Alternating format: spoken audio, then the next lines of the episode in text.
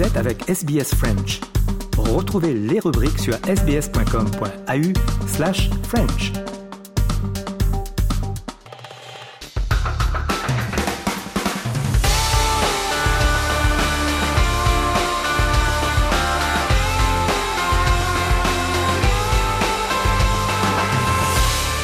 Journal des sports, et on débute ce journal avec euh, le football et la deuxième journée de la Ligue des Champions et la défaite cuisante du Paris Saint-Germain, comme nous l'explique Victor à Mrs. Rano.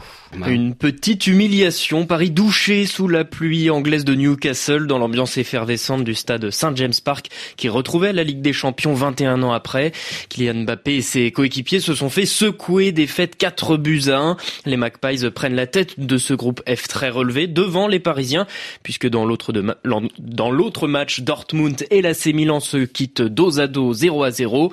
Dans le groupe G, deuxième succès en deux matchs de Manchester City, le tenant du titre est allé battre Leipzig 3 buts 1 grâce à des buts de Phil Foden, Julian Alvarez et Jérémy Doku. Les Young Boys de Berne et l'Étoile Rouge de Belgrade ferment la marche après leur nul de buts partout. Vainqueur à Porto 1-0, le FC Barcelone poursuit euh, de son côté sa route en tête de la poule H, but de Ferran Torres. Et puis dans l'autre match, le Shakhtar Donetsk s'est imposé chez le champion de Belgique, le Royal Antwerp, 3 buts à 2. Même score dans le groupe E pour l'Atlético Madrid devant le Feyenoord Rotterdam. Le club espagnol partage la tête avec la Lazio Rome qui est allé arracher la victoire à Glasgow face au Celtic 2 buts à 1 grâce à un but de l'Espagnol Pedro à la toute dernière seconde. Victor euh, Rano. Donc alors, défaite de Paris Saint-Germain, on l'a entendu contre Newcastle. C'est un peu la défaite du Qatar contre l'Arabie Saoudite, comme nous l'explique Salim Bongali du service des sports d'RFI. Newcastle a réussi à tromper tous les observateurs. Lorsque l'Arabie Saoudite est arrivée à la tête de Newcastle, on s'est tout de suite dit, Newcastle va mettre 70 euh, millions sur n'importe quel joueur, 100 millions, 150 millions, etc. Ils ont mis quelques grosses sommes sur Alexander Isaac, sur Bruno Guimaraes également. Mais à côté de cela, des sommes relativement important sur des joueurs clés, sur des postes clés. C'est ça que Newcastle a fait, prendre des joueurs pour des postes précis, dans un système de jeu précis. Et c'est ça qui a marché avec un Eddie Howe, le coach, qui est resté en place, qui a eu la confiance de ses dirigeants. Et cette confiance, elle a été illustrée par cette place obtenue l'année dernière en championnat par Newcastle. Bref, de l'intelligence, du step by step, et ça fonctionne. on continue sur le football et euh, sur la Champions League également. Euh, avant-hier, c'était le RC Lens qui avait brillé. Victoire de Lens, donc des Lensois, des 100 et or, face à Arsenal dans l'antre des Lensois, avec un but très important d'Adrien Thomasson. Victoire donc 2 à 1 des Lensois. On écoute Adrien Thomasson. Ça restera, je pense, à un moment très très important pour euh, bah, pour le club, pour moi aussi. Honnêtement, c'est le, but le plus symbolique que j'ai marqué dans ma carrière. Euh, moi, mon émotion, c'était surtout euh, un geste envers mes coéquipiers, de, leur dire, bah voilà, je m'excuse pour le but concédé et, j'espère que le but le but que je viens de marquer va redonner de la confiance, va redonner un élan à l'équipe. Et après, voilà, ça montre aussi le, le caractère de l'équipe parce que depuis le début de saison, on est passé par des moments vraiment difficiles un point au bout de cinq matchs de championnat, c'était vraiment pas le, le, scénario euh, qu'on attendait. Mais voilà, depuis le match de Séville, je trouve qu'on a retrouvé nos valeurs. On est de nouveau difficile à jouer. Et pour moi, la victoire euh, n'est pas imméritée. Adrien Thomasson, le milieu de terrain du club des 100 et or de Lens.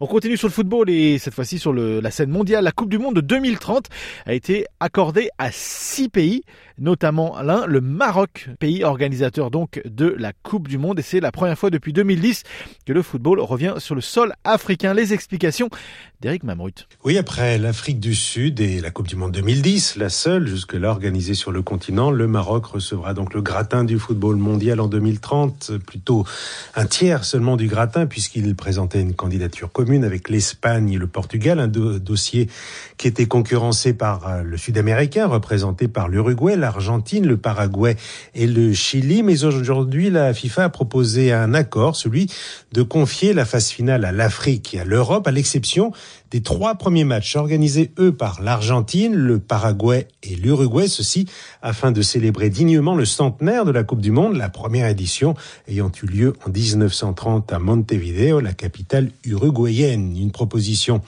accepté qui sera entériné fin 2024 après la validation des habituels critères techniques.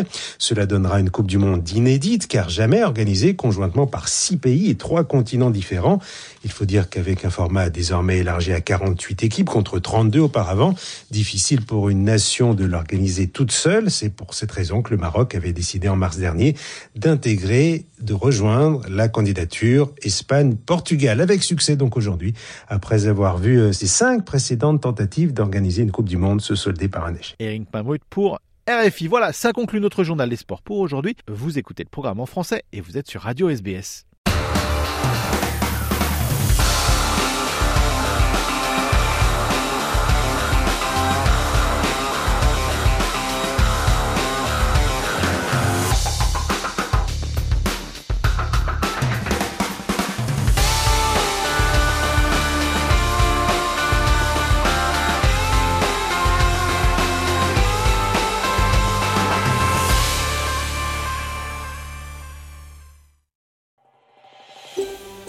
Vous voulez entendre d'autres rubriques comme celle-ci?